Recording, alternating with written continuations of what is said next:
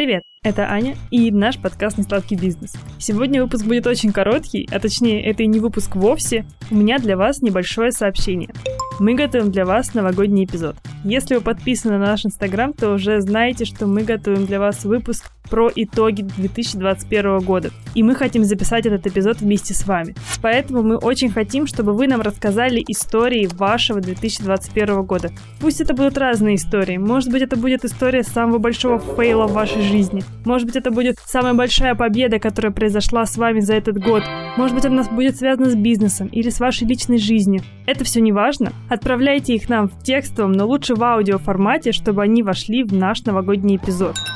За самую лучшую историю, которая нам больше всего понравится, мы отправим наш новогодний мерч. О нем вы узнаете из нашего инстаграма очень скоро.